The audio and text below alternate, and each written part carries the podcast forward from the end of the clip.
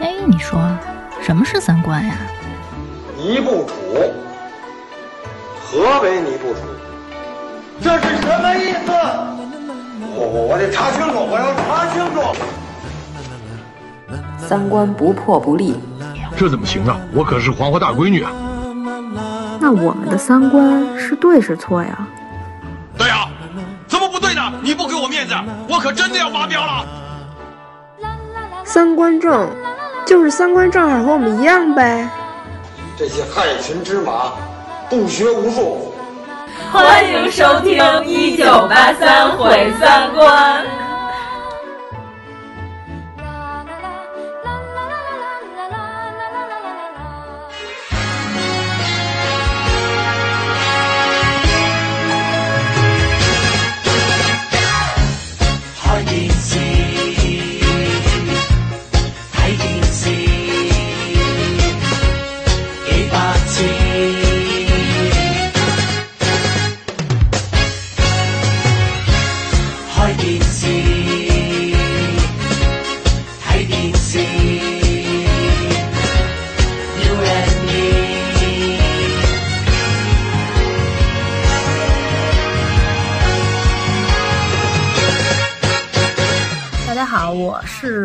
十九，王十九回归了回来了。大家好，我是阎摩罗。大家好，我是王粗俗。嗯，我们这期节目上线的时候，估计就要推迟了。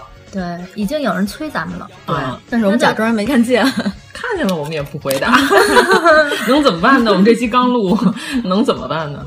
啊，我们为什么推迟了呢？是因为我们上一期推迟了。你把你嘴里那奶棒拿出来再说。我错了，因为有好多奶泡。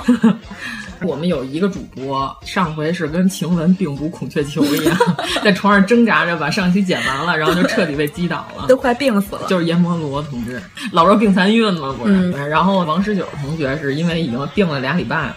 然后我是出去玩去了，只有我的理由特别充分。嗯，你要是不出去玩，估计搁北京也病。啊、哦，对，因为雾霾特厉害。对啊，我要说的是，都说男的腰重要，但是女的腰更重要。腰对于男女都一样重要。你是腰椎间盘突出了吗？这回不知道，我没有去照核磁，我怕正视这个问题。哦，那你不就跟花儿队那王文博一样吗？嗯、就是学习成绩也不突出，写歌能力也不突出，就腰椎间盘突出。他们还有首歌，我知道，腰腰腰腰键盘，腰键盘 突出。腰腰腰腰键盘，腰腰腰腰键盘。你腰键盘，你腰键盘，你腰键盘，突出。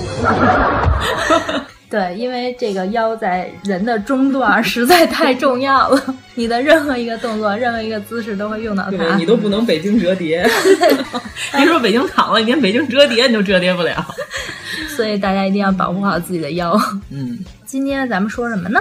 今天我们就是一个酝酿已久的那些电视台消失的老节目。对我每次怀旧都没有收听率，我们这期就是没得说了。我们这节目可能哪天就不存在，就变成一个消失的老节目。咱们的节目就变成怀旧的节目，一个消失的老不死的节目。主要是因为现在的电视节目都越来越次了，你没觉得？所以你就觉得原来那些还挺有意思的。啊原来真的是每周每天就是按着点儿去追看，真是追。嗯、也可能是因为那会儿也没什么可看的，那会儿就是休闲方式太单一。但是现在好多都是抄袭，或者是借鉴，或者是直接就买版权。就你看每个台看到的节目都差不多。现在电视台我就指着真正男子汉活着，那节目太逗了，指着涛涛活着。哎呦，简直了！你上期你看了吗？我一直都没看。哎呦，你看蒋劲夫给黄子韬做人工呼吸那段，就我已经快崩溃了，就是真的亲上了吗？真的。就是我爸我妈都已经不能自持的在狂笑，你知道吗？还有他们说密电码那块儿，就是我爸也已经笑崩溃了，就是连菜刀老王都已经笑的不行了。真的，这是一档比相声和小品总决赛还好笑的节目。哎，我插一句，我忽然那天想起来，你可以在家直播你爸。可能我爸一下午都一动不动了，就是四个小时手机都烫了，然后我爸都没有动过。你为什么要放一张高脾气图？静若静若瘫痪，动若癫痫。关键他是连眼珠都不带动的那么看，你可能唯一看到就是手指头在动，然后剩下的都是一个勾脾气图。那除了手指头技术，对，剩下全身都是勾脾气。那就以前的节目还挺好看的，可能我们的、起码是用心做的。可能我们好多听众压根儿都都没听说过这个节目，对连主持人都没听说过，有可能。直接说节目，先说一个。哎呀，那就是早年间的呀，嗯那我必须得先说综艺大观怎么样？这个节目这个是不是一个特别好的节目？对对对，综艺大观最开始是王刚主持的，后来换成倪萍是吗？我没记错吧？倪萍反正是因为这节目火的吧？嗯，对，后来就主持春晚。嗯，对，这个节目有十来年。对，主要是大家要是常听我们节目的话，会发现我们好多配的那些段子，其实都是从综艺大观里头找出来，那是一个宝库。你说的是拉丁美洲武术大全，对，特喜欢刘威。就是各种综艺挨着牌儿演一遍，对，有点像低配版的《快乐大本营》，请的都是当年比较火的明星来演小品，也同时会插一些歌舞，就是一台小晚会。对，基本上每期能来俩相声小品，嗯，对对，配两三首歌曲，一台节目就没有了，就没有就结束了。后面，然后那倪萍就是要退出嘛，当时选主持人好像是三个候选人，其中就有周涛。嗯、周涛刚刚主持的时候，不是大家还说他煽情不如倪萍，就是倪萍每次一煽情，就是嘉宾都哭背过去了，就节目无法正常进行了，嘉宾下去得插输氧管那种急救，就必须得达到这种程度。但是综艺大观就煽情的不多啊，对对对，一般是搞笑为主。你看，比如说葛优、侯耀华、嗯、演的那个。是片场的一个小品，就是犯罪分子，你听着，你们已经到了山清水秀的地步了。你要不说这，我都没想起来。哎、我特喜欢这小品，这也太老了。就是当年因为编辑部的故事，葛大爷火了，嗯、然后就是请他演了好几个奇怪的小品，就是有好多奇怪的小品节目都是在这里头出现的。还有什么呀？就是侯耀华跟郭达演过一个侯耀华逼着郭达听他唱戏的节目。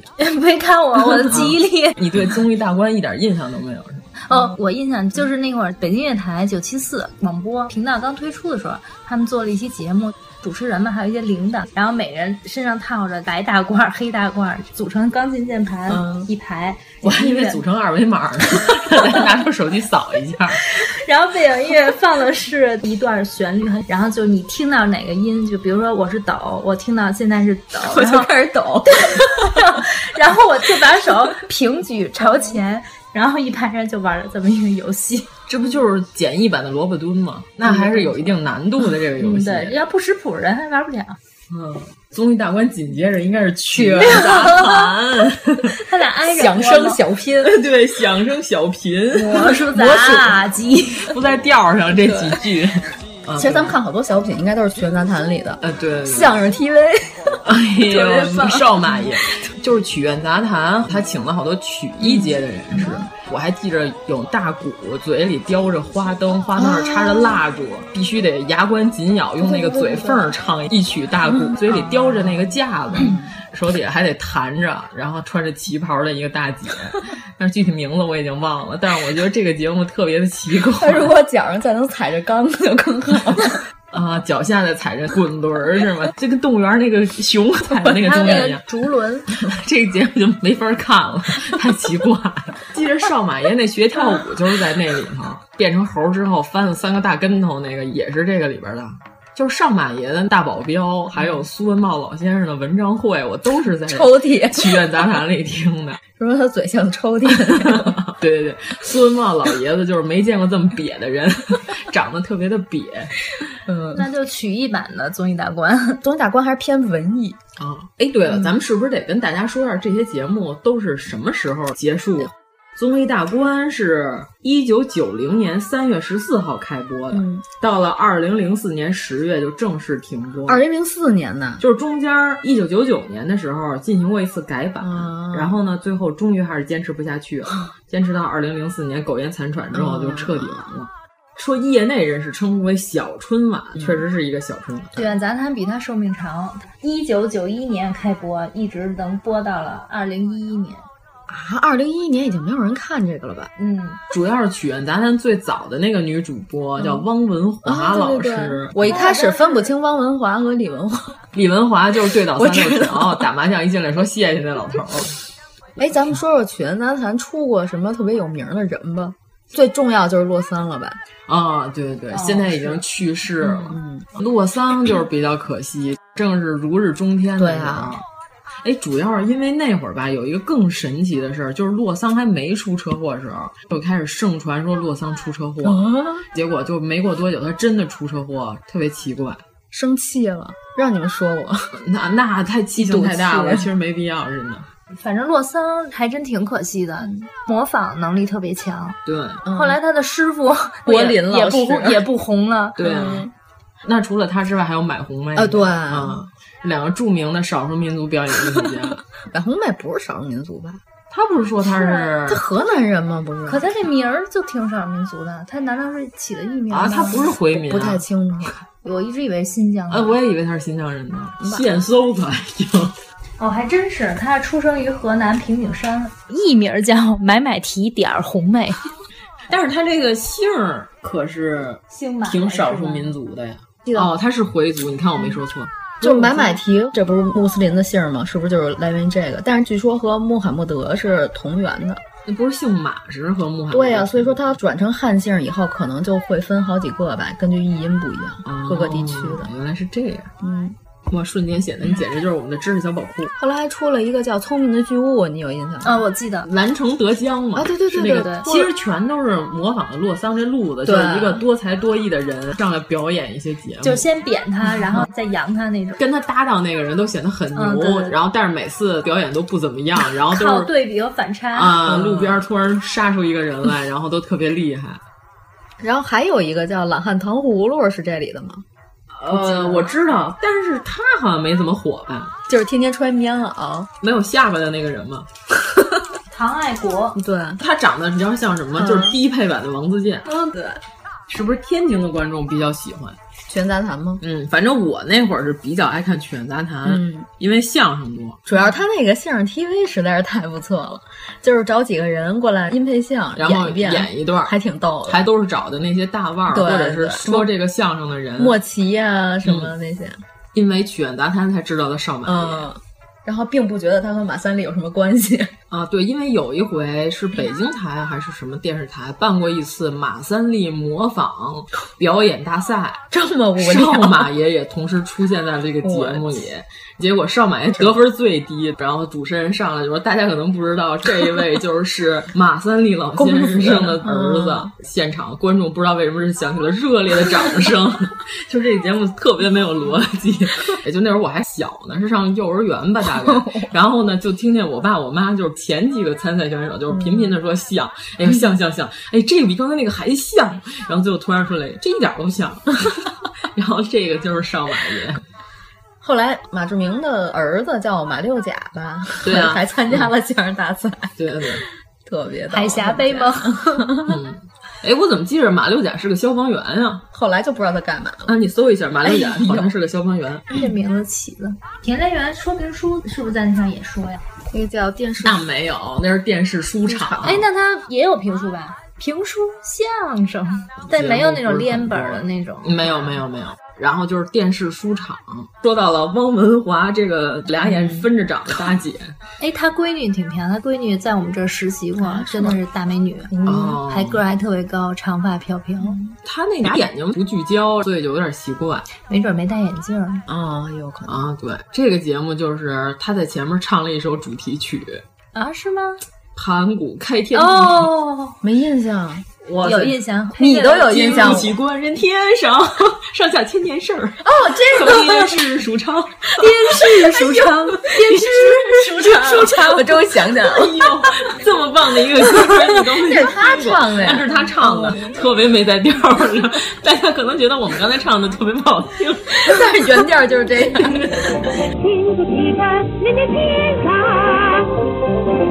下千年事儿，他和电视书场，电视书场，电视书场。这俩节目是不是一个栏目组做的呀？调就是这样，特别难听。你看这个，连我都记得了。联盟十九，这没有童年的人都知道。哎，这个节目里头，你最爱看哪田连元？当然田连元。小八义是这里头说的，是是没错。哎呦，我特别喜欢，结果没说完。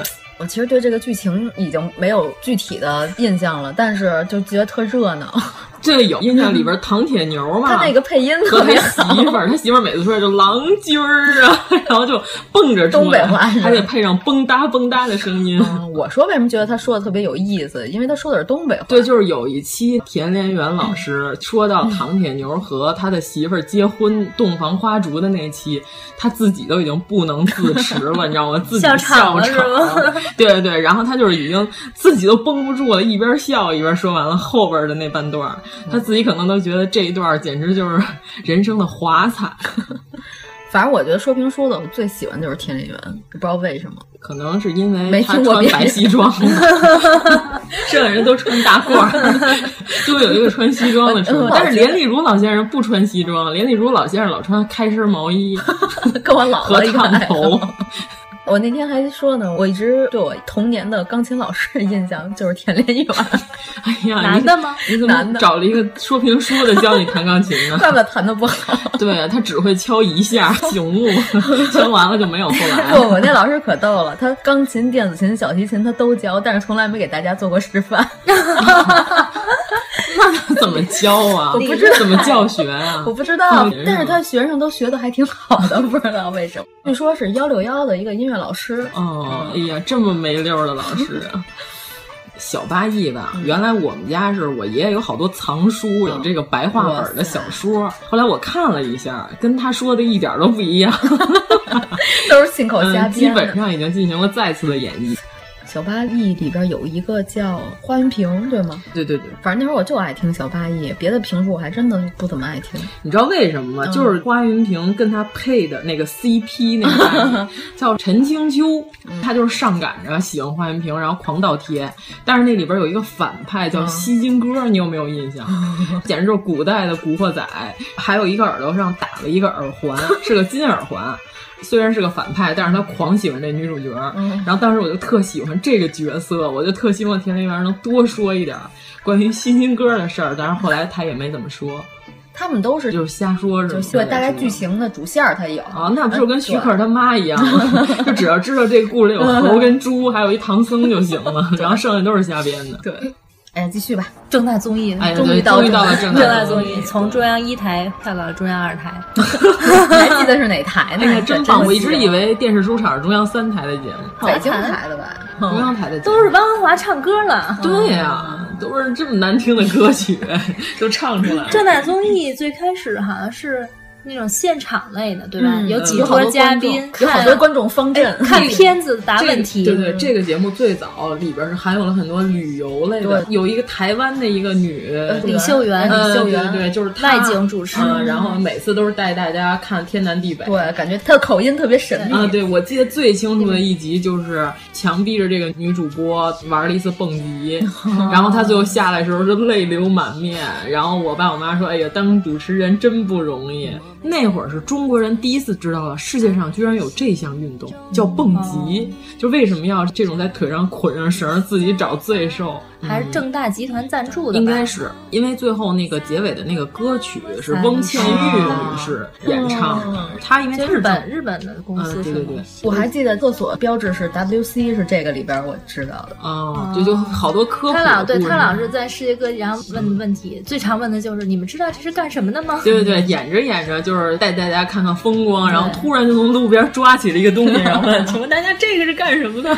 对，然后可能旁边一个老大爷说：“这个是我的东西，快还给我。”那剧情可能是这样的，但是他就这么愣眼了，就这么突然的发生。啊，然后他还有一个栏目表现了一个流水线在生产一样东西。先开始就是大家可以自由答题猜他们到底在生产什么，嗯、中间就有好多人猜各种。一般情况下，有的时候不到最后一步，你都不知道这个生产线到底在生产。哦、哎，对对对，你是不是有印象？想起来了，想起来了，抢答。对对对。其实，在当时看这种综艺还是挺新鲜的。对啊，但是其实我觉得挺好的，就是还能寓教于乐，还能科普。嗯这节目就是火了杨澜了。这个节目还有一个著名的主持人，现在已经根本不出来了，程前。啊，他的老爹是老院主，他是跟杨澜搭档吗？对呀、啊，他们俩搭档过，搭档过很长一段时间。就大家可能不知道程前，嗯、有可能年轻的听众不知道他是谁，嗯、但是他的爹你们一定知道，就是在《西游记》里，就是里边那个我的宝贝袈裟呀的那个他老人家是程前的父亲。对。干嘛呢？现在不知道，反正这个人就彻底消失了，啊、可能去做生意啊。觉得其实后来的戴军就是程前的翻版。那会儿大张伟不是还说戴军老师特别的厉害，嗯、因为他带着军。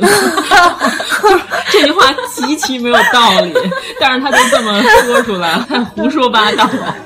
然后还特别的不正常，嗯，挺好的。而且这个节目就是我记得有一段时间是从底下拿出一个吉祥物，哦、就答对一个题就拿一个吉祥物，然后最后就是有的人会得到好多吉祥物，嗯、然后会分发给后面方阵的朋友们。嗯、然后谁赢了，好像方阵朋友们还有一份礼物，我记得。太细了。对啊，然后方阵的朋友们还会给他各种出主意选。哦、对，你说这拿礼物，我只是记得那东芝动物乐园啊，东芝动物乐园它都是小、啊、都是小动物，对。但是这个就是它有各种奇怪的吉祥物，拿出一把 菜刀，这是我们今天的吉祥物。御前带两把刀侍卫，比带刀侍卫还高级，就是带两把刀。关键是这个正大综艺每次正经的节目完了之后，还会有一个附加栏目叫正大剧场。嗯，对，会放好多外国电影、呃译制片吧。他那都是带中文配音啊，对对对，还放过美剧。就是很早很早的，有很多美剧都是从这个上面看到，是吗？比如我说一个你们肯定知道的啊，《侠胆雄狮》啊，这个肯定看过。就《侠胆雄狮》是在正大剧场，《侠胆雄狮》是美剧啊，不是电影。《侠胆雄狮》是美剧，就是每集一个故事。一点印象都没有，就是一个女记者，因为暴露了社会高层的黑暗丑恶面儿，然后被人毁容了，扔进了下水道旁边。那会儿就能有这么重口的，对，然后那会儿还有忍者神龟，然后从下水道里出来了一个长着狮子脸的男人，把他给救了。他好像是从小是畸形，被扔在了下水道，然后被他的养父抚养长大。后来他就是在下水道里生活。他养父是一只耗子吗？啊，你这知识都学杂了，还养了四只乌龟，并且教了他们忍术。呃，并没有这个剧情。然后他们好像说这个剧当年的定位就是都市版的《美女野兽》。后来好像说这个女主角爱上了侠胆雄狮，男主角好像叫温森特，我要是没记错的话。这你都记？那必须记得住，这记忆力太好了。哎。然后还有哪些你当年看这电影印象特别深的？就是我今儿说那个叫《青年与神灯》，青年与神灯是一部一九九零年的电影。对，它里边的所有的演员都是欧美人，嗯、但是穿愣演中国人，穿的都是黄袍是吗？呃、都是那种绸缎的，上带刺绣的衣服。那个朝代是混乱的，然后公主她妈穿的是慈禧一样的衣服，但是那个小伙子穿的是民国的对襟小褂儿。然后皇上穿的也非常的离奇，对，但公主的头是一个齐耳短发啊，对，是一个波波头，还别了一朵花儿。公主我记得还戴了一霞帔。对，然后这个其实讲的是阿拉丁的故事。我今天就跟阎摩罗说来着，我说其实《一千零一夜》的原著上，阿拉丁的这个故事是发生在中国的故事，嗯，可能是因为阿拉伯人对中国的想象差不多就这样。但是传到了欧洲以后，他们就觉得东方说的就是阿拉伯那边，所以就啊变成了一个阿拉登神丁。其实阿拉丁是不是一个上海人？阿拉丁、阿拉甲、阿拉乙、阿拉丙、阿拉丁，一共是兄弟四个。老大力大无穷，老二能够千里眼和顺风耳，老三弹个琵琶，老四有一只雕，是吗？哦，你是按四大天王说的，我是按照葫芦娃 说的。那这七个数不够，你还是按照忍者神龟来说吧。有一个特别爱吃披萨的，对，叫米开朗基罗、多纳泰罗，然后达文西。哎呀，不要再说拉斐尔，停不下来。哎呀，这知识都学杂了。哎，还有一电影叫《金玫瑰洞》，你看过吗？没有，就里头那个公主是三个公主，国王给他们仨找仨驸马，然后那公主就看不上，然后非得要自己去闯荡江湖，就把自己打扮成一个小男孩，带了一只会说话的鹅，什么？然后后来还屠龙。那里头我觉得那公主长得特别漂亮，就是后来她到了一个其他国家，然后她就说她是一骑士，来向这个国王挑战，然后那国王后来爱上她了。然后，下一个节目吧，并不重要。但是我们肯定会有听众看过这个电影，不可能。东之动物乐园，咱们刚才提了一句，啊，这个是北京台的节目吗？东之动物乐园，我印象里是是侯耀文主持的吗？王刚，王刚怎么哪个节目里都有他？我怎么记着侯耀文啊？啊，不是侯耀华呀？他也主持过，我记得。就是在王刚之后，网上那张著名的侯耀华被一只猩猩亲吻的照片是出自这个节目吗？呃、东芝动物乐园是北京台推出的一档节目，嗯、推出时间是一九九四年十月。这一看也是日本赞助商的节目。这个节目现在我们说的所有节目都已经是停播状态了，嗯、现在就并没有这个节目。还有一个花瓶女主持、嗯、叫孙萌，是吧？萌萌姐姐，哦、对对，嗯啊，这个节目是一个日本少女团体里的一个人吧。反正当时觉得她说话特别的拿着劲儿的那种感觉。啊，你看这个节目于零七年一月停播，也是答题为主啊，对，但是是以介绍小动物习性为主，就是那个猩猩小庞和那小狗，你知道吧？那个狗好像叫詹姆斯还是叫什么？说前两天那只狗已经去世了。就是说的都太细节了，就是有个日本节目，那个猩猩每次都穿着背带裤，牵着一只系着围巾的狗，他们俩人一起在街上历险，好像就是《东之动物乐园》里，他会每集都播一小段。这个是不是模仿日本那个志村动物园那节目啊？这就是从志村动物园里截取了一段，啊、在这个里边。不是我说《东之动物乐园》就这个节目是不是应该是模仿志村动物园那个模式？啊对对对对说现在猩猩小庞回归了动物园儿，但是有点不太适应，因为猩猩这个动物，它小的时候很可爱，可以和人在一起，但是它大了，毕竟有些野性。拍拍手，跳个舞，和一起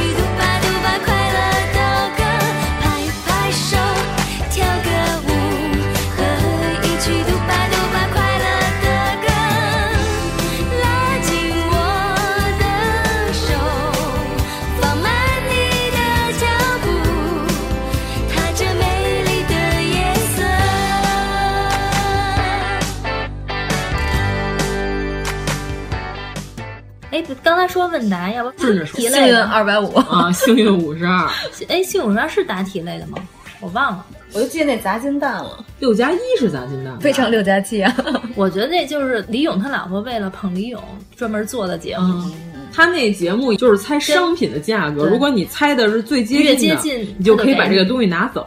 然后你的方阵就是你的观众也可以得到相应的奖品。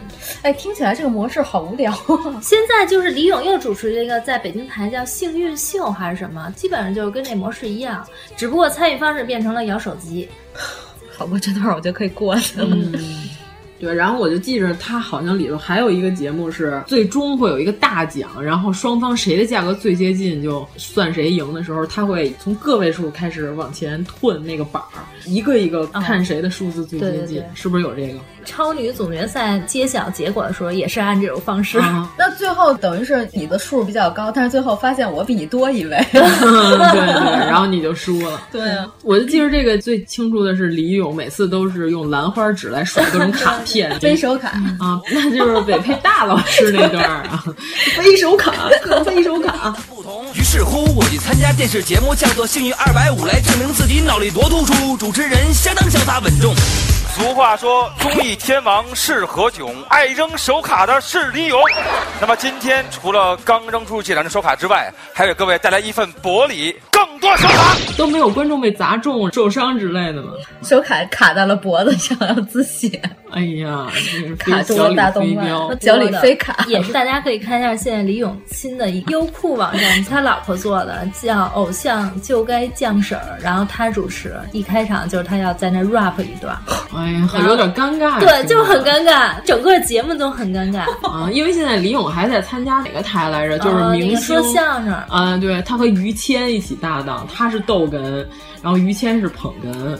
于谦怎么这么想不开再一次证明了于谦是一个好的捧哏演员，哦、就是谁说成什么样都能给捧得住。就是这里边李咏梳了一个大背头，你说的我好想看看。嗯，对，我看过一期，嗯、我看了。答题类的《开心词典》还真是火了几年。王小丫，对。那个电影就是什么贫民窟的百万富翁啊，不是也是也是这种类似的。我爸那会儿特别生气的是什么？比如人家已经答对了是 B，、嗯、然后王小丫每次要反复的问：“真的是 B 吗？你确定吗？你确定是 B 吗？”然后人家就可能把这答案给改了，改完之后就错了。后来他们选了一个男主持人嘛，就办了一次比赛，就给他选了一个男主持人搭档，就是那个叫尼格买提。哦，然后是从这里出来、嗯，选出来以后就合作了一段时间，然后就也散伙了。哦、我我前两天看那个《饭局的诱惑》，有一期请的是撒贝宁和小尼，小尼那期从头尴尬到尾。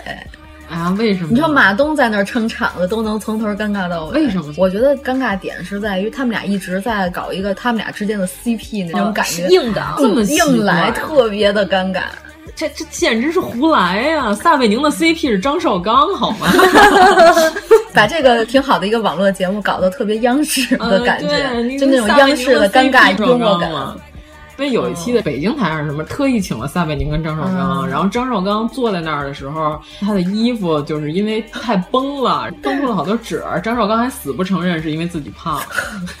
但是之前奇葩说有一期请张绍刚做女神的时候，就是那期还挺好的呀，没觉得尴尬。啊对啊，就张绍刚和撒贝宁在一起，那才能出彩呢。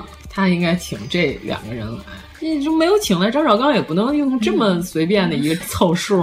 刚才说的都是央视，说点地方台的呗，就按时间吧。我们也没按时间，我们就是瞎说。咱们就觉得老的就活该，活该停播。那你刚才提到程前，那他还主持了一个节目叫《欢乐总动员》，对，这个好像是北京台的。北京哎，这个节目好像是当初最有现在这种综艺感的第一个节目。嗯嗯，要是和刘孜，当时刘孜刚出现的时候，觉得太傻，话也接不住，就一直在挤笑。那刘孜就是相当于那会儿的吴昕，还不如吴昕，就是全程都是程前在说话。嗯，后来好多了，嗯、后来他就锻炼出来，后来他就磨了腮帮子。哎，后来这女主持是不是换成张岩了？对，换过一段时间张岩，张岩就利落多了，感觉。关键是这节目里有一个特别有意思的环节——超级模仿秀，这大家应该都有印象吧？看过的人，嗯。最早的时候是东南台有一个叫《非常明星脸》，嗯，也是跟那个学的，就是先捂着脸出来嘛。那有好多模仿唱歌的，其实长得并不一定像。嗯，然后那里边有一个原来学顺子唱歌，当时他的艺名叫袁娟，然后现在他袁娅维，哎，袁娅维。是他，对，参加他有那么大岁数，对对对对对，他有那么大岁数。你看他现在长得也跟原来有点不太一样。对他现在专门唱爵士乐，已经跟当年的曲风完全不一样。当年学的是顺子，哇，那得有二十年前了吧？真差不多，那会儿咱们还都挺小。嚯，我以为他比咱们岁数小啊，他不是新人，但那会儿就已经保持的还挺好。嗯，对。然后我记着还有一个叫什么风来着。然后他是学张信哲唱歌，还戴着个牙套，嗯，有印象，对，挺瘦的，像，对对对，但是长得一点都不像，但是是声音像的。叫景峰啊，对对对对对，他另外一个名字叫廖金鹤，听着有点像说相声，是不是？这一块的，当年那几个模仿秀，最后选了几个模仿之王，就是人气最高的、嗯、一伙人，出了一张专辑。嗯、这张专辑我还购买，奇怪呀！现在还在你家床底下吗？我得去找找，特别奇怪，你可以搜索，绝对有。妈呀！我还购买了这张专辑，然后具体是为什么我已经忘了。哦，猎奇呗。我有印象，这张专辑就你说的模仿张信哲那个人，嗯、然后他唱的歌是高晓松给他写的，啊、对对对，就是一个原创歌那个袁娟的歌也是高晓松写的。哇塞，你看你们这记忆都空白呀！你看我这填补的多么丰富。哦，现在不就跟那个隐藏的歌手？嗯，但是隐藏歌手是只模仿声音。我就记得这节目有好多模仿刘欢呀、田震啊这种，嗯、那都没有贾玲模仿的像。对，贾玲的刘欢那简直是绝了。不，贾玲模仿腾格尔最好。嗯，还是刘欢吧。哎呀，这两个不分伯仲，难以抉择。对，关键他那个刘欢，他那个手势特别棒，从头再来，那样，特别奇怪。嗯，哎，那天四大名著，你知道那节目吗？啊，我知道啊，请了一个烦恼嘉宾上来，一大姐，长得特别像贾玲，就像一瘦版的贾玲。啊，那可能就是贾玲不小心上了这个节目。哎，那你既然说到四大名著，他还得说一档央视的节目，叫《挑战主持人》。哦，对，这个四大名著里边有尉迟林家是从这个里边出来的，蝉联了九届冠军。嗯，对。然后还有那个李思雨也是从这个节目里出来的，那模特哦，就是《美丽俏佳人》。然后还有那个李思思，现在已经开始主持春晚了，也是从这个节目出来的。我记得特别奇怪的是，李思思当年第一次参加这个节目，穿的是古装。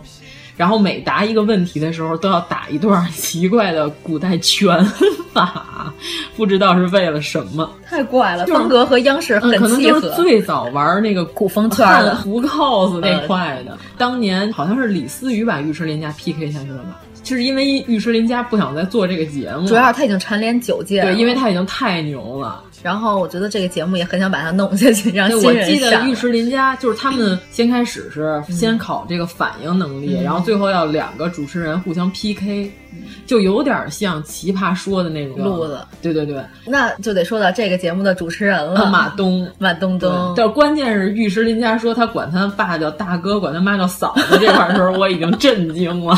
就是这个节目已经无法阻止他那么厉害下去了。我发现石家庄出主持人哎。啊，玉春林家好像也是河北的，窦文涛也是也是石家庄、的。对对对，哎，他们怎么路子都这么奇怪？就是大家都以为马东严肃的时候，我都说啊，你们难道没有看过《挑战主持人》这个节目吗？嗯、我说看过人都知道马东是一个怪胎啊，他从那会儿就是一个怪胎啊。你想他是马季的儿子嘛？毕竟、啊、这个节目除了马东是主要的主持人，嗯、就是除了他之外，还有几个辅助的主持人，就是张绍刚和叮当。哦、我、嗯、哎呦，叮当我有印象，嗯、叮当是不是之前是上这个节目的主持人，后来变成嘉宾了？因为我记得特清楚，叮当第一次上来以后，他说有一名主持人叫搬砖师，就是就手一定要这样切过来切过去，对，就说话的时候两个手一定要 拿着砖切。哎呀，我当时就惊了，不是一档视频节目，真是太可惜了。对，然后他也当时还说过，你们娱乐圈怎么那么乱？对，特别的好、嗯。我记得这个，但是这大姐不怎么出来了，现在。嗯，我觉得她跟张绍刚特别有 CP 感，因为忘了是谁是说叮当原来跳过芭蕾舞是真的吗？可能后来自暴自弃呃，这个叮当不是现在唱歌的那个叮当吧？嗯，对，也不是童星叮当的那个，是一个大家得搜一下叮当空格女。主持人，嗯，叮当会看见一个大眼珠子的一个、呃、短头发的一个大姐，对，爆炸头，嗯，小碎卷那种，嗯嗯。但是我觉得她长得不难看，嗯，还挺逗的，特别有综艺范儿。其实现在如果要是谁能够再把她请来的话，我觉得请得动她出山，我觉得可能也挺难的。对我感觉她是一个挺好的主持人。其实央视这边有几个好的女主持人，嗯、还有那个娄乃明 也跟神经。哎呀，娄乃明太可怕了。张悦，哦，这这几个人真是都够可以的，几块料。特别的怪，你们央视怎么老出这种 神神叨叨的呢？而且女主持人都不是正经央视。我觉得娄乃明属于你不捆着他，可能就要把舞台拆了。就是我觉得他跟那个胖胖的那演员，女的英达不是女的女演员英达。一直滔滔不绝的说说说说，那个叫什么来着？他名字里有个“青”字，不是林青霞。不行，我得搜一下，一定得知道他是谁。方清楚，方清楚。哦，哎呀，原来是他呀！哎，你直接说演过新版的容嬷嬷不就行了吗？不知道。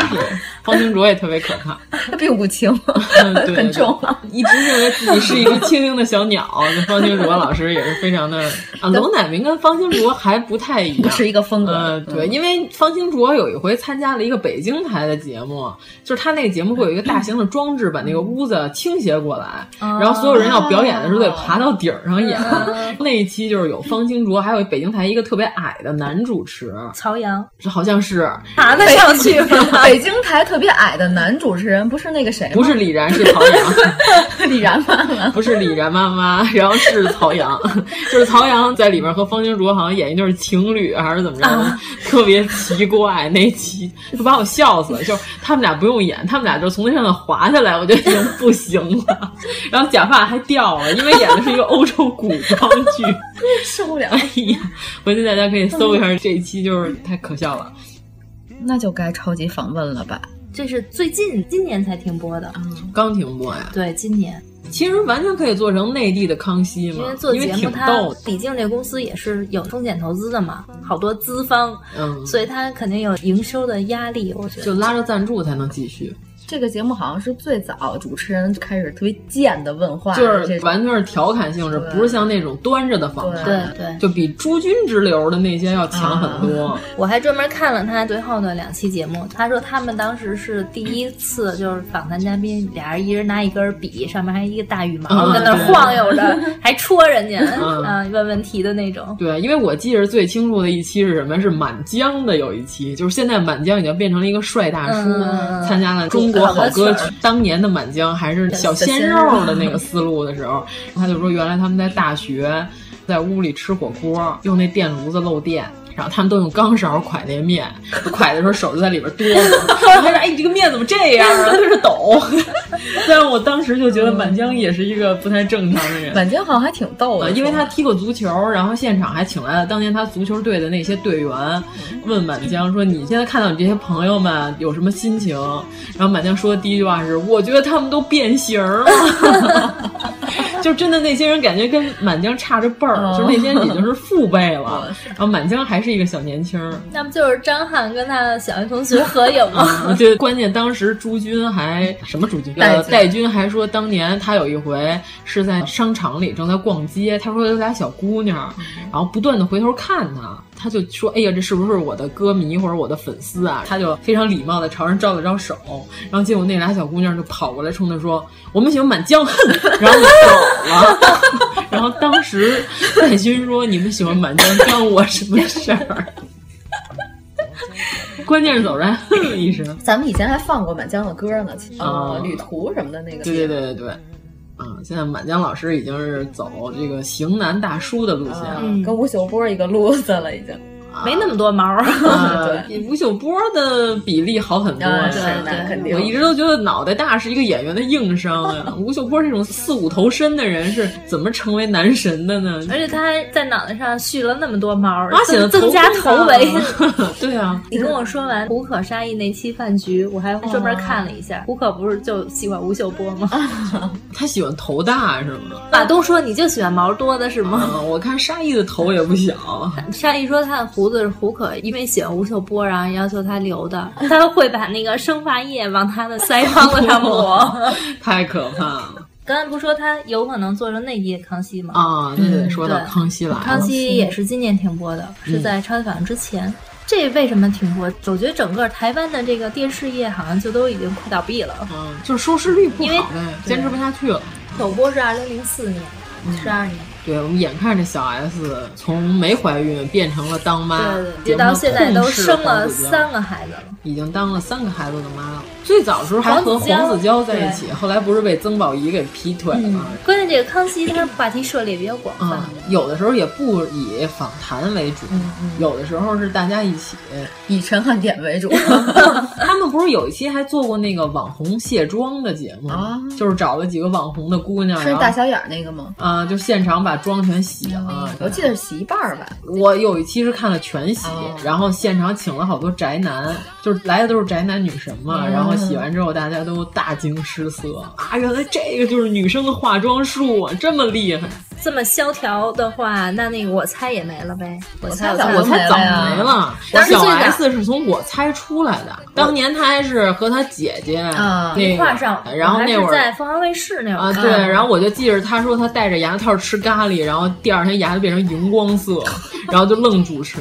然后那会儿还觉得小 S 特丑呢，嗯。然后我妈还说：“你看她这姐姐比她长得好看多了，他妹妹怎么长成这样？”那会儿宪哥太火了。对对对，我印象最深，他有一期节目选最勇敢的美少女，就是看谁最勇敢，什么摸虫子，然后最后一关就是看谁敢吃老鼠肉，是生的还是熟的？熟的。那有什么不敢吃？就是咱们现在吃羊肉串有多少只老鼠？太两个广东美少女。当时就是全场的啊，那个女生都那样 啊。你要说生老鼠，然后直接拿起来撕开吃，那还有点恐怖。烤过的应该是。就是他有几个栏目是让三个人分别说自己一段工作经历，然后大家猜谁说的是真话，或者说这三个人里谁说的是假话。我记得最离奇的一期是什么，你知道吗？一排从民间找来的女嘉宾，胳膊上都戴着长及大臂的那种长手套。说他们谁手臂上的毛最长？这么无聊？看过，你看过吗？哎呀，那然后拿尺子现场量，对，拿尺子现，哎呦我塞！所有的那个手套一摘下来都震惊，对，就是女生怎么能有这么长的手臂毛？还反祖了。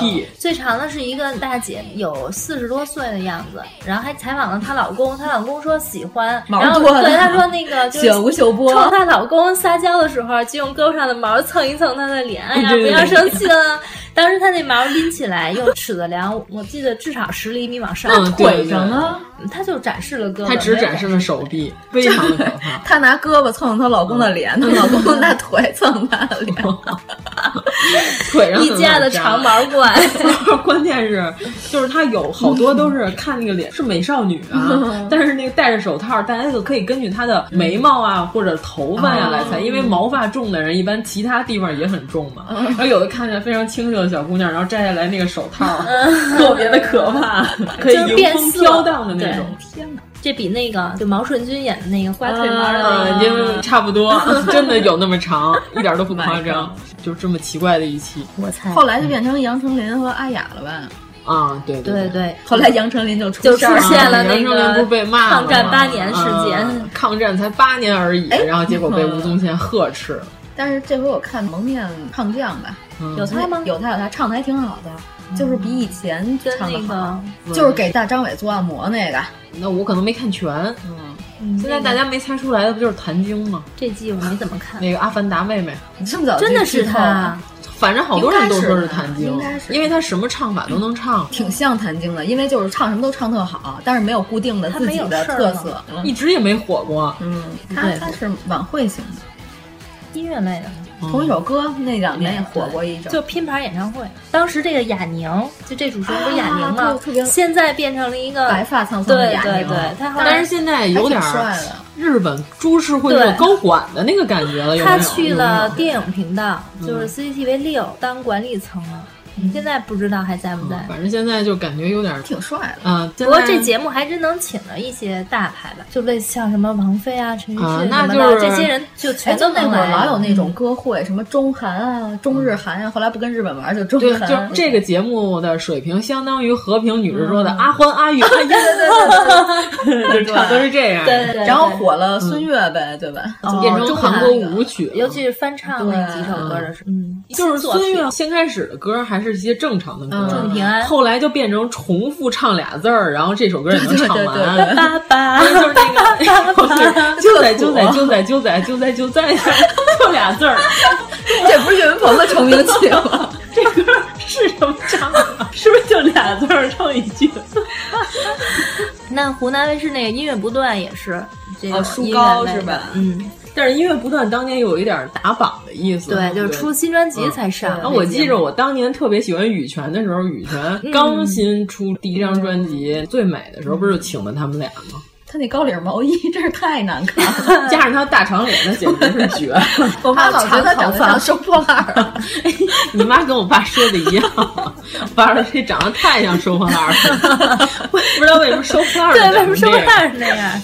啊！但是当年我还是颇为喜欢陈羽凡的，这版嗓音还非常的凄厉，对呀，特别的高亢。嗯，后来这节目李好主持了，嗯，对，因为当年他会把一些特别火的明星参加这个节目，偷偷翻录下来，然后出一张盗版的 VCD，然后我还买过朴树老师的那一期和羽泉的那一期，就是我买的盗版 VCD，现在在家里还有。哦，朴树还上过这节目，上过呀。可见，就是以前的宣传渠道太少了，所以这些出名的艺人就选择这种电视媒体。现在现在都直接做直播了，现在唱片行业已经没有了，根本不用做这些节目。现在大家都只能先在微博上写段子，才能出专辑。我说像薛之谦在影射薛之谦了 啊！你看，这最近这个歌手，除了他之外，还有几个火的？大张伟，你还是得写段子嘛，是吧？大张伟本人就是一个段子，但是他们也没什么歌。嗯，大张伟的歌现在有点像孙悦就老师，是就是去上去上真人秀，没有什么人正经的跟那儿做歌了。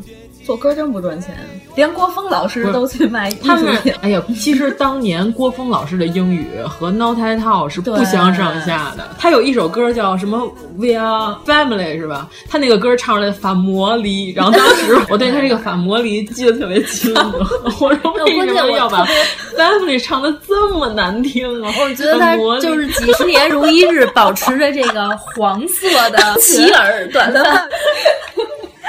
环球影视。环球影视这个节目，你知道为什么必须得说一下？哦，它是一九九四年在 BTV 二开播的、嗯。这个节目其实就是第十放映室的前身，感觉，因为它就会弄一个 Top Ten，每期都是什么电影十大，而且都是特别没有道理的，就是愣排出十大。然后我还特别期待每次看这第一名到底得多厉害啊！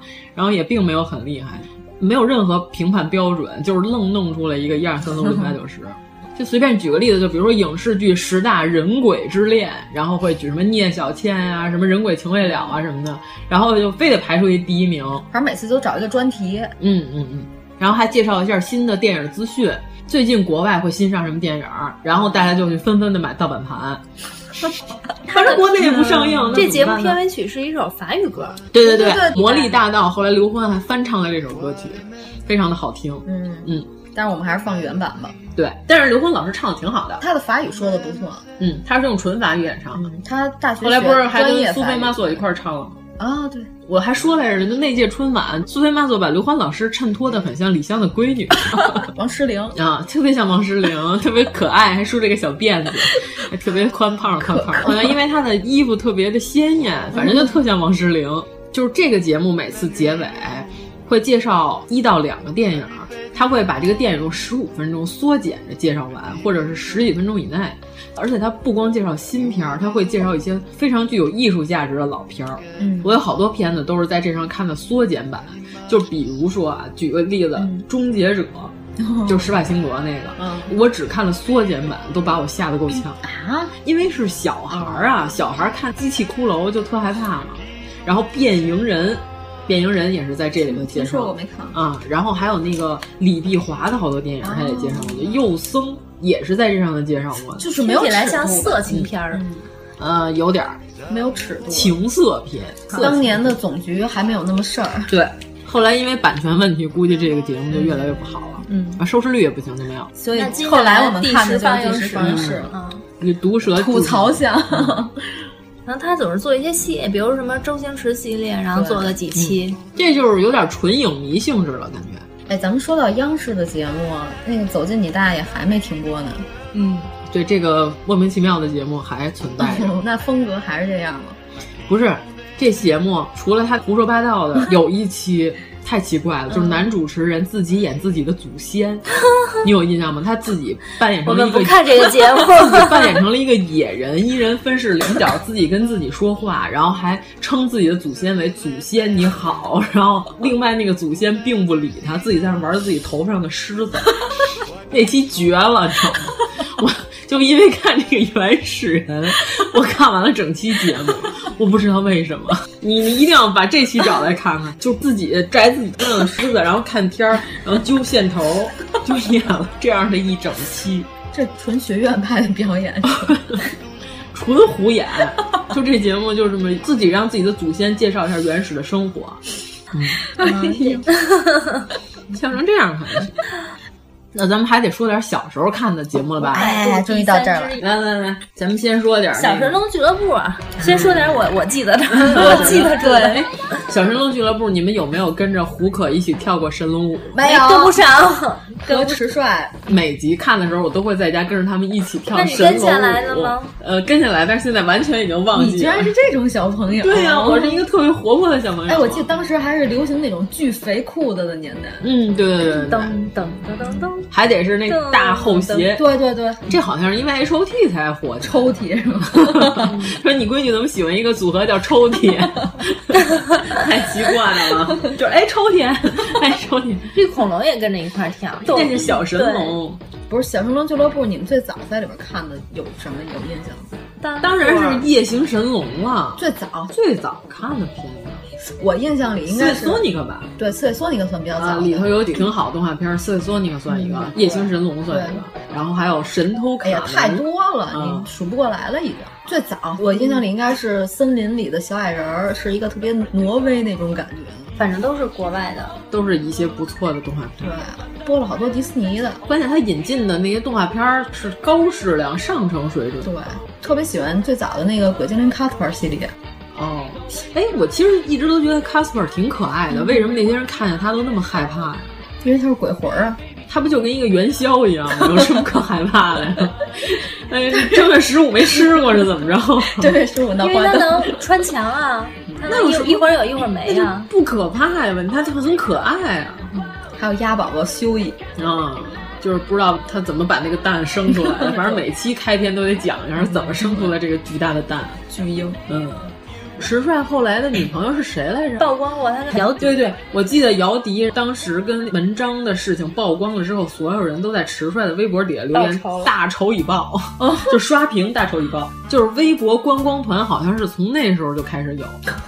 就是一旦出事儿，大家要蜂拥而至。先当事人的前男女友，对对，要先去小三儿那儿骂，然后呢，再去出轨男或者出轨女那儿骂，这么有程序。然后呢，再去正差那块儿 支援，嗯，然后就是我要支持你。然后骂完这些之后，再去小三儿的前男友前女友，就是说你大仇已报，祝你幸福健康什么的。最后在卓伟那儿留言，我对你太失望了，这么重要的消息你都没有发现，正确的顺序是这样的。这个流程很不错，就微博观光团好像是从文章这件事开始有的。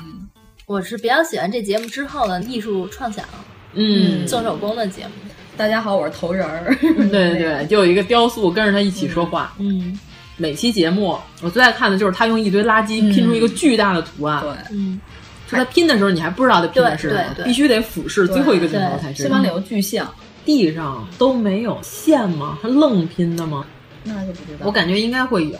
就提前打几个点，应该会有弄个草稿之类的，不然这太难了。嗯、就是咱们身为画画的人，觉得这挺难的。难道他有一个俯视的？没准中途好多调整的过程都给你看掉、嗯。啊，对，因为一个是比例问题，一个是你可能堆着堆着东西不够怎么办？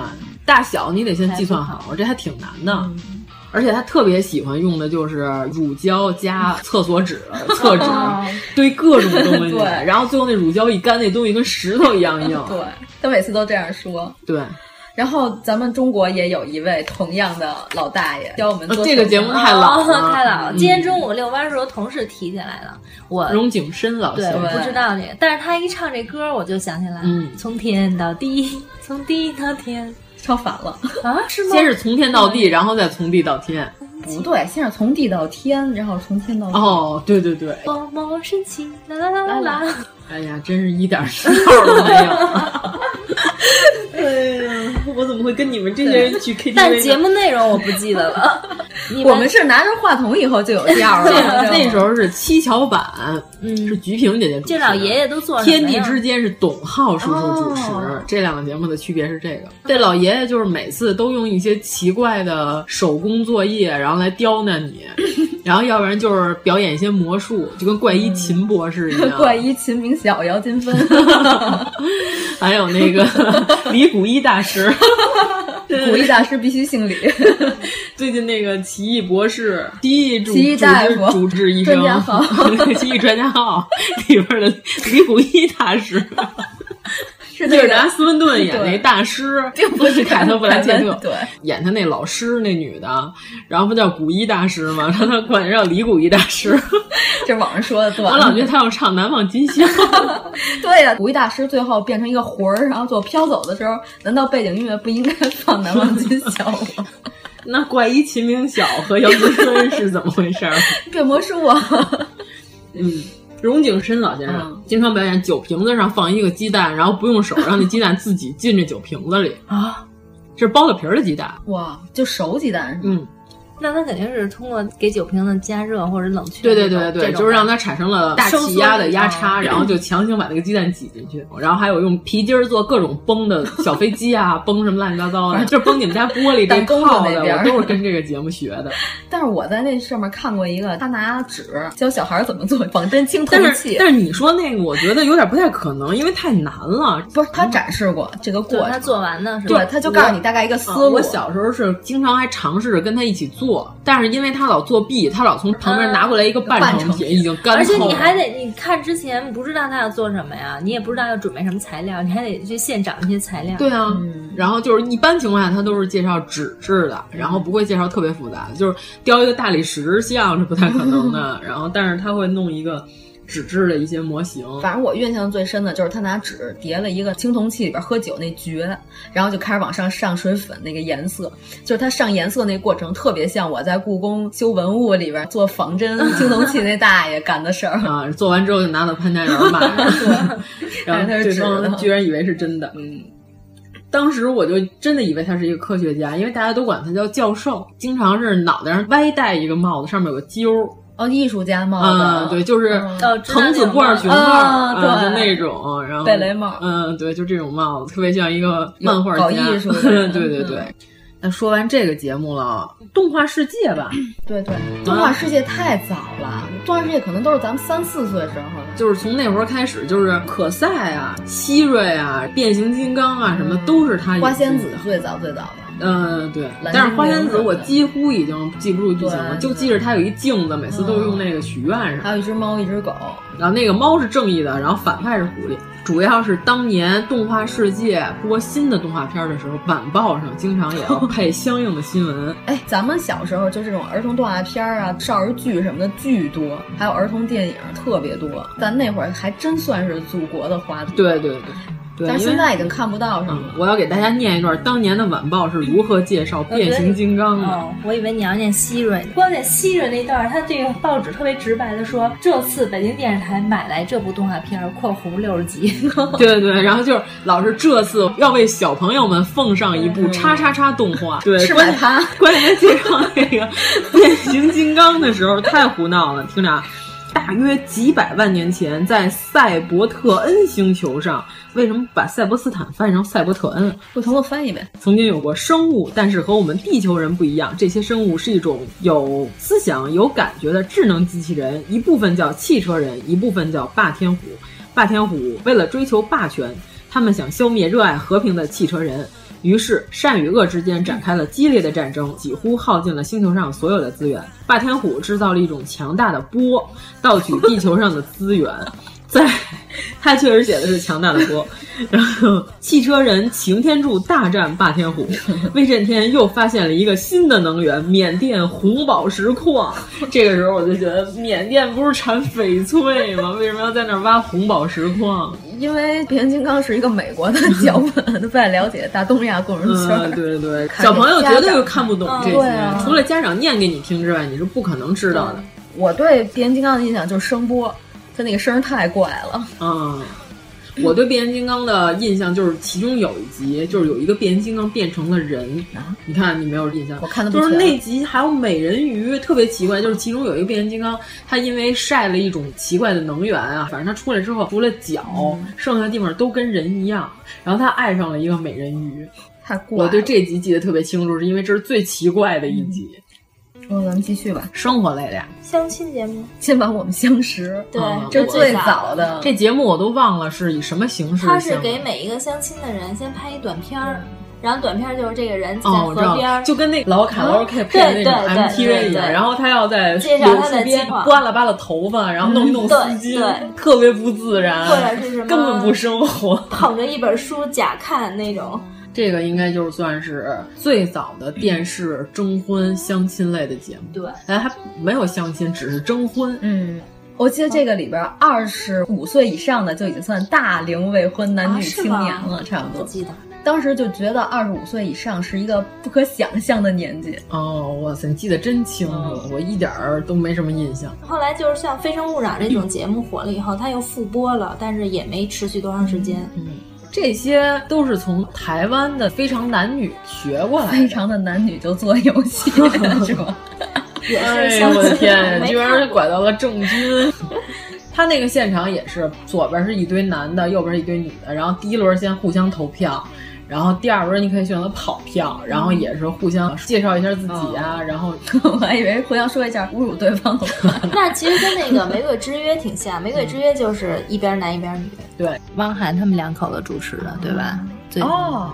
那会儿我们家有凤凰卫视了，就几乎都看台湾的节目，哦、基本上不怎么看大陆。这个节目给我印象就是说，这种相亲节目就全都是假的，因为其中有一期一个男嘉宾，他其实是湖南卫视一个工作人员，后来他当领导了，然后经常在湖南卫视的节目里出现，并且被采访。哦。但是他当时在参加这个《玫瑰之约》的时候，他的身份都是假的。他是来凑数的吗？嗯，有可能。我觉得《非诚勿扰》就这种相亲类、婚恋类的，这都太假了，都是一堆网红。那网红整容脸，我真看不了。这也就是当观众都是大傻子吗？就是火了马诺。对呀、啊，真的正经想找对象不会去那种节目。嗯啊不，我们原来一同事就特想报《非诚勿扰》，男的啊，嗯，是一个程序员。然后落选了好几次。为什么呀？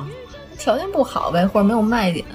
征婚还得要肯定是没有卖不出去。一期可能每个嘉宾的特质要有匹配的吧。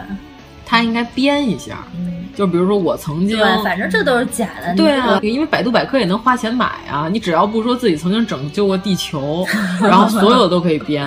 他就是应该编一条嘛，就是比如说我曾经通过程序攻陷了美国五角大楼的防火墙，太假了。然后，但是我现在还没有女朋友，窃取了他们一条机密，虽然我很牛，嗯。啊，那这种婚恋类的，还有北京电视台的波司登离婚剧场的，英达主持，对对对，谁参加谁离婚，对，真的离了不少对儿，对，但咱们都没有深扒过，主要还是看英达。关键主持人就是一个离了婚的主持人，对啊，他在节目里说了无数次，说我结了三次，那离了两次，对吧？他宋丹丹之前还立了，还有一次，嗯，那是够不稳定，嗯，但是现在应该也稳定，嗯，主要是他娶了一个戴着假发的梁天儿 那可还他形容梁欢就是一个梁天儿戴了一假发，但是他那大儿子太像，嗯，大白那个唱歌的北京台的一个节目。啊，那咱们是不是得说一下北京台有一个风云变幻的节目？快说，叫《身边》。这个节目那可是相当的给力，就是说一些老百姓家长里短。然后是三个人坐的一个桌。当时我印象最深的就是，因为胡紫薇坐最中间嘛，她很漂亮，对吧？然后说话挺利落的。然后她两边请的那男的。又不是专业主持人，然后长得特别磕碜。其中一个男的就呲着牙，戴着眼镜，尖嘴猴腮的。哦，我有印象，有印象。啊，反正就他请的那俩男的都特难看，比朝东长事儿就是难看多了。还有一胖子，对，嗯，还不如李然妈妈现在这三人行节目。对 对，当时我想他怎么找这么俩难看的男的？这个节目主要胡紫薇被正式封杀，是因为那个纸壳包子事件，因为是个假新闻。嗯，其实我觉得这个新闻大。大家回家可以做做试验，就是甭说牛皮纸剁成馅儿放进去，你就是拿报纸给它泡一宿，因为他那个包子第二天要卖光嘛，对吧？头一天晚上制作，对吧？他不可能说我我半年前我泡软了，然后半年后我开始剁馅儿，你就拿报纸泡一宿，第二天你把它剁得碎碎的，搁在嘴里你尝，你也能吃得出来，不可能吃不出来是纸。多加点酱油。不可能吃不出来，你别说纸了，你就是不小心嘴里吃着东西，不小心吃进一根头发，你能不能吃得出来？吃得出来，对吧？当年就是大家还比较容易能轻信谣言，就特别爱相信这些东西。关键是它主流媒体啊，做的特别危言耸听的嘛，对，真的在社会上掀起波澜。了。关键当时日本还报道了，中国人用纸做肉馅包子，造成国际影响。啊。纸包子的事件之后，好像他们台里就就把它封杀了，包括它上面就这一溜都抹下来了。因为他们这个栏目组几十个人啊，只有三个是北京台的正式员工，其他都是那种就临时工合同。对，三个之一，其中一个就是胡紫薇，出了这么大的事儿，应该是从上骂到下的那种。嗯，胡紫薇就是因为这个纸壳包子沉寂了之后，后来又出了一件更大的事儿。对，就奥运会新闻发布会嘛，胡紫薇大闹演播厅现场，因为她的丈夫张斌出轨。她的原话是在两个小时之前，我知道除了我之外，张斌先生还和另一个女人保持着不正当的关系。我只说最后一句话，让我们可以保持风度退场。这样道貌岸然的张斌，内心并不能够面对自己，甚至于不敢面对他受到伤害的妻子。然后他就被工作人员开始往下蹬，然后蹬的时候，他还质问维持秩序的工作人员：“你们就这样对待一个弱女子吗？你们到底有没有一点良知啊？”面对上前劝慰的张斌，还要斥责：“你走开！”最后临走，他还向大家欠身致歉，非常不好意思，我也请大家原谅，但是希望不要影响大家的心情。事儿已经办完了，当时是一个世界直播的一个平台，因为是北京奥运会的一个很重要的发布会，新闻发布会。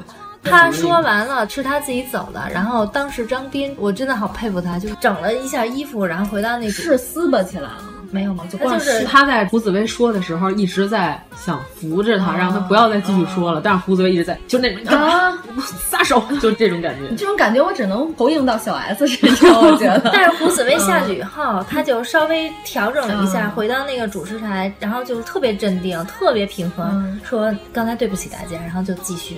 不然能怎么办呢？哭着跑开吗？但是我觉得他内心已经也尴尬的要死了。对，当时我们有一个摄像师在现场正在拍，然后他回来了，下午我就绘声绘色，他旁边聚了好多人，哎呀，然后就给大家讲民族英雄，对，就讲当时的情况，说那个上场之前，张斌一直双手握着胡子薇的手，就是跟他说你别上去，别上去，然后最后就没有劝住。哦，他之前应该已经知道了，胡子薇应该已经来找他撕过一次。这种场合他本不应该出现嘛。嗯，后来有一次，就是去年。我妈在马甸大集里看见胡紫薇了，我跟我妈还在官园批发市场见过倪萍，居然还能认出来。就说这那个长得像赵忠祥的女人是谁啊？好像是倪萍。但是她个儿确实挺高的，嗯，对，而且她也什么眼镜、口罩什么都不戴。胡紫薇还戴了一口罩，那你还能认出来？我妈火眼金睛，哦，这么厉害呢？这有老妇女，什么认不出？海海淀群众，海淀群众的眼睛是雪亮的。对对对。嗯，反正这事儿确实闹挺大。过了一段时间，然后拍到他跟张斌一起去看房，他们俩没离婚。反正我在玉渊潭看见过张斌锻炼，他的手上还是戴着戒指的。嗯，对，因为他们俩没离。说现在胡紫薇不是也出书了吗？就是他认为他现在心态已经比那会儿平和多了。关键是那会儿黄健翔离开央视的时候，不就狂骂张斌，说张斌跟陆优有一腿。然后陆优宫外孕还打胎什么的，然后所以现在导致每次中央五，一个是陆优，一个是冬日娜，冬日娜出来，我们家就哎呦这俩料又出来了。然后我们家管陆优叫宫外孕优，就是跟日本人一样。对，我说哎这宫外孕怎么又来了？那会儿特别相信黄健翔所说的那些，但是也是被张斌挤的，然后出去的时候就开始。咱们这期怎么那么茶余饭后？那必须的。然后每次冬日娜一出来，我爸就是，哎呦，丫的黑，这丫的黑，是足以代表他任何的心情。我觉得你宝宝这学不了。然后前一段局座不是开微博特火吗？嗯，然后千万别让局座预测任何事情。呃，朴槿惠出事以后，然后微博上不是少说这件事之前局座早就预测过了，是吗？然后是一段视频，他之前做客就是胡紫薇主持的一个 节目，祥之人。然后当时好像是朴槿惠 不吉利，朴槿惠刚当总统，然后胡紫薇就问他关于朴槿惠上台之后一些政策上的问题。然后他就说到，总有人会给他拍一部大片。他那意思就是你们等着吧，反正大料在后面。怎么有点像卓伟啊？下礼拜一见是吗？然后朴槿惠出这事儿，人家不都说跟电影一样吗？大片来了。原来还有一个说球的李承鹏，大眼李大眼儿，嗯，他是写博客，老是写的特出格，嗯，我就记着原来李承鹏是哪个台请他当嘉宾，现场就是有一些小朋友穿一些走秀的服装，扮演很多角色，然后有一个孩子穿的一身就小西装，还拿着一个高尔夫球杆上来的。然后李承鹏就说：“哎呀，这个孩子一看就是一个。”他想了半天不知道怎么形容，想了然后说大款，什么玩意儿？一看这孩子就是一个大款，我当时就是被他的评价所震惊。那我可能现在会认为他写的那些博客都是找人代笔的，都不是他写的。哎呦我的天！你看北京台的鉴宝，我觉得当时也真的是挺轰动的，因为他那个形式实在是太新颖了。王刚直接拿锤子砸碎啊！嗯，咱们之前金爷那期咱们已经说了，开创先河，砸的满手血嘛，有一期一下没砸好，后来就改戴手套砸了。嗯，但我觉得现在的电视节目可能都趋于保守，像这种有特点的环节，它这个节目刚一出来的时候是挺原创的，别的电视台应该是没有的，还吸引了一个国外女记者来现场实地采访。他那期演的时候是那个女记者，就是说听说中国有这么一个鉴赏假古董的节目，然后他在那个叫侧幕条还是叫下场门？你说的这个还是 太京剧了哈，太园子了，反正就是类似这个位置。然后在那观察了整个节目，然后女记者表示非常震惊，然后哎呀还真砸呀，这不是为了节目效果。不，咱们说那是天价收藏，鉴宝是那个那个女的。哎，对对对，下一个展品是，嗯，他的原话是有请下一位持宝人，对不对？对不对？咱们是不是得找那节目哥这几个添上？不用不用，我说的跟他一模一样，不用找。跟鸟，我学的是不是还可以？我当时我妈就说：“哎，这女的说话怎么跟小鸟一样？”特别受不了，声音特别圆润。下一位持宝人，从此我对“持宝人”这个词儿就有了阴影。好像当时裘英俊和于丹说相声的时候，还拿这事儿开过玩笑呢。说的是说相声的于丹，对，不是那个于 百家讲坛，不是百家讲坛，百家讲坛现在还有，哎，还有还有，这个节目还有。裘英俊当时还说嘛：“这位先生，请您亮出您的宝贝。”然后说完之后，我说于丹开始脱裤子，太闹了。哎呀，请您亮出您的宝贝。裘英俊其实是天津非常好的一个相声演员，就是无奈于他不火呀。虽然他这个人长得跟名字一点关系都没有，根本不英俊，但是他就叫裘英俊，你怎么办呢？求英俊嘛啊，求求你让我英俊吧。然后现在就是最重要的一个节目啊，就是实话实说。哎呀，小崔，对，这实话实说当年也是颇为火一段时间的一个节目。主要是崔永元他有点冷幽默，就是他说的话他自己不笑，对他有皮笑肉不笑。其实他可能笑了，但是笑太难看了，还是不像笑。但是他这话题尺度在央视来说就不算大，还可以，他敢调侃性，经常讨论一些社会新闻嘛。哎，我觉得你上回转那帮主持人新年年会的那电影特好，梁赞诺夫。还有什么诺夫来着？大波波，大波波娃，大波波娃。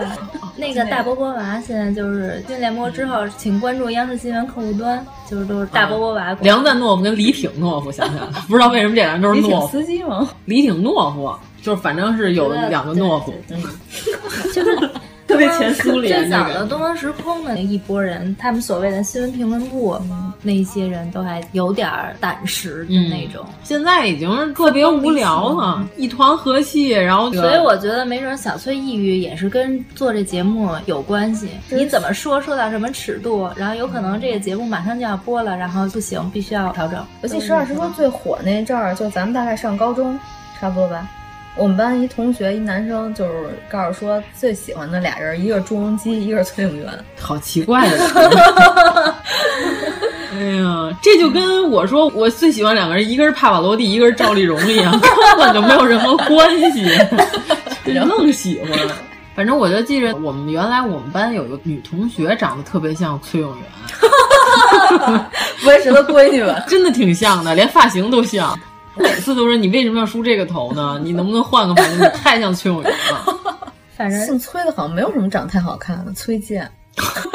哎，就是那个老百姓自己的日子，就那个生活就是一个七日接着又一个第七日啊。因为那个不是圆圆主持之后，我就不怎么爱看了。圆圆现在到中央台了，嗯，后来是李向贤主持了，嗯哦，后来叫七十七频道。就是圆圆刚出来的时候，大家还有所争议，就说这个女主持人为什么要用北京腔主持节目？为什么不用标准普通话？对对对，她有北京腔吗？有有，在我听来非常微弱，口播式的那种语言。后来北京台的主持人就都不好好说话，对，都是这个思路的。然后当时圆圆的态度应该就是那种，你管着吗？就是这种，我乐意，我就这么说。哎，现在北京台有一节目是叫《说北京》，好像高朝东、李然 还有一个老头儿，那个北京腔儿就是圆圆那个朝东跟长胜嘛。那是原来的首都经济报道。我一直以为朝东跟常胜是出租车司机，因为名字特别像出租车司机。对对对对，姚常胜、高朝东啊，我就看了一期他们那个说北京节目，我挺不喜欢现在这种生说北京话然后这种。然后给你总结一些，比如说北京姑娘的几个特质啊。我觉得一样米养百样人，什么样的人都有。这首歌好，什么歌？一样米养百样人，养出你这样的贱人。那是就在就在就在，两个字儿唱完一首歌，好吧，叭叭叭叭叭叭。都什么呀？咱们就这么着结束了得了，就这样吧，挺好的。结束，赶紧停播的节目不说了吧？就赶紧停播的就是《艺术人生》啊！这节目现在还有有真有，但是换了一种形式，但是还是朱军，还是朱军，但没有那么催泪了吧？不催泪，但是也不太好看。特烦朱军，人家不是说有一段子不知道真的假的，就是说请来一个老艺术家，他真给人说哭了，流半天眼泪什么的。结果他下台跟后台员工还说，刚才那老傻逼还挺配合。呃，这不会是崔永元黑他的段子吧？不知道，反正有这么一个故事啊，我是听说的。好吧，还能想到哎，星光大道，星光大道。啊，这个节目真是太土了，存在就没什么意义了。现在是尼格买提跟朱军吧，朱军都不主持了，哦。好像换小尼了。关键是原来有老毕的时候，我都不怎么看这节目，嗯太土了。这这节目。火就是火了一个凤凰传奇，还有一个什么九月奇迹什么的，嗯，还有那什么妮儿二妮儿。妮儿啊，还有阿宝，小飞那个新节目，他们有一次去法国逛乐器行，然后不是有电子合成器嘛，有那种上面双排底下还有脚踩那种，他告诉说这是九月奇迹同款。特别牛，但是他们就明显不如凤凰传奇。凤凰传奇已经火遍全球了。可我觉得九月七系好歹多算落一多才多艺吧。嗯，传奇就会好多种乐器。就是我在网上看过一个国外健身房教大家跳操，哦、然后用的是凤凰传奇的歌。对，那肯定是中国大妈的功劳。就是现场是现在有一个男的小伙子在美国，就专门是教广场舞，用的都是凤凰传奇的歌。对，就是台上是个纯正的欧美人。这算中国输出文化吗？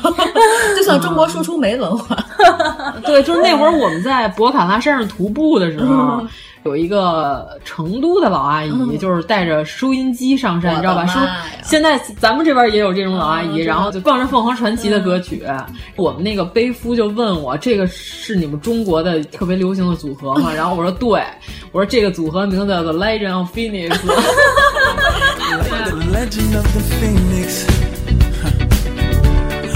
Ends with beginnings.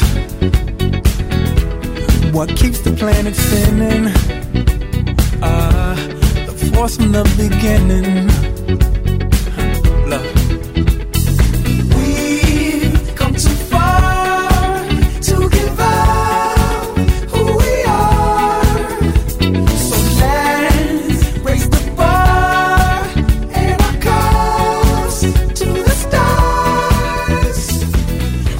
就是央视的节目都太没人看了啊，就是没人看。北京台的也没人看，不好笑，愣搞笑。北京台现在唯一还有收视率的节目，可能就是那劝人别吵架的那种节目。啊啊，家庭伦理。啊，对对，什么谁在说呀？一类的。第三调解室。嗯，这太不符合这个和谐社会的这个精神了。但是可能咱们都是咱们的视角，没准人家真的有天天守候的。还有一个，还有一个，我希望交换空间赶紧停。对，那里边设计师设计太丑。哎，现在真的是越来越难看。我觉得这严重影响大家审美啊。关键是有一家请那个设计师本身不知道跟哪个土堆里刨出来的是，然后还跟人家拍胸脯说那个还你一个特别好的家，嗯、然后等人回来以后都下巴都快掉了，太土了。那有没有说生气这个拆了重弄？我不要这样的。那不知道，但是基本上我见过的就反应最不好的那个就是啊，怎么这样？就当场不高兴。那怎么打圆场呢？就主持人愣笑呗，就说主持人还是王小谦吗？当时还是王小谦，哦、现在不知道。那王小谦是什么？哇，你看这个，这个原来是一个你们家的一个什么，现在改装成了这样。对，呵呵，这个反应太好了。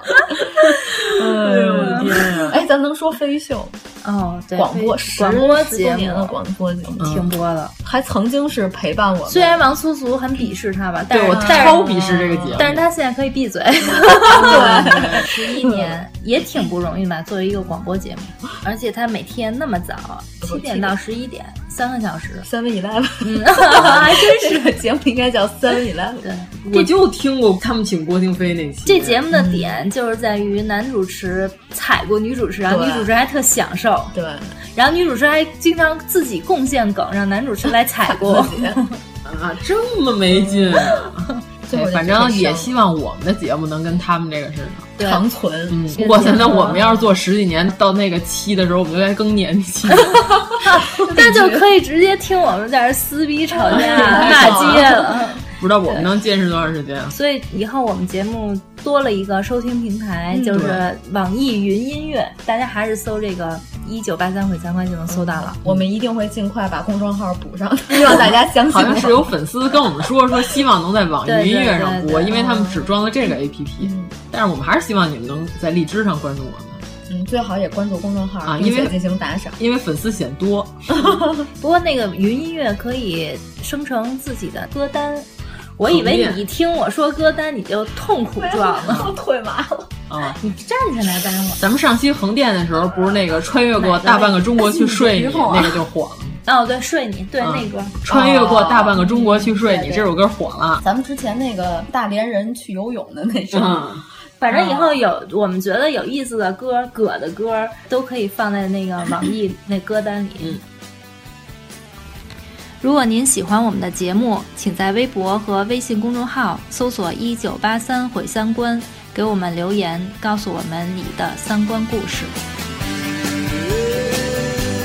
下个不停，慢慢的。